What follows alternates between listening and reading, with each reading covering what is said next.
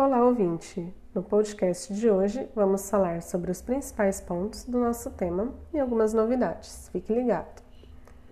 As demonstrações contábeis representam um conjunto de informações patrimoniais, financeiras e econômicas da empresa que elabora e divulga os relatórios financeiros. Para elaborar as demonstrações contábeis, as empresas devem seguir normas de contabilidade. Antes do Brasil aderir à convergência das normas contábeis internacionais, deviam ser observadas para a preparação dos relatórios financeiros somente as normas brasileiras de contabilidade, preparadas e divulgadas pelo Conselho Federal de Contabilidade. A partir de 2005, o Comitê de Pronunciamentos Contábeis começou a realizar a tradução e a emissão das normas emitidas internacionalmente pelo IASB Assim, as empresas devem observar também os pronunciamentos técnicos, orientações e interpretações emitidos pelo CPC, a fim de que as demonstrações contábeis estejam de acordo com as normas internacionais de contabilidade. Um dos documentos emitidos pelo IASB e traduzido pelo CPC é a Estrutura Conceitual para Relatório Financeiro entre os itens abordados pela estrutura conceitual estão as características qualitativas das informações contábeis, que são as características fundamentais e de melhoria. O objetivo das características qualitativas das informações contábeis é disponibilizar aos usuários, por exemplo, investidores e credores, informações úteis para a tomada de decisão.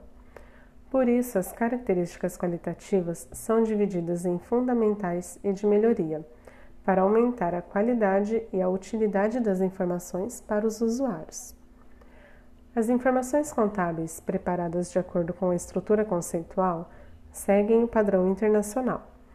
Isso significa que stakeholders do mundo todo conseguem compreender e interpretar as informações divulgadas pelas empresas.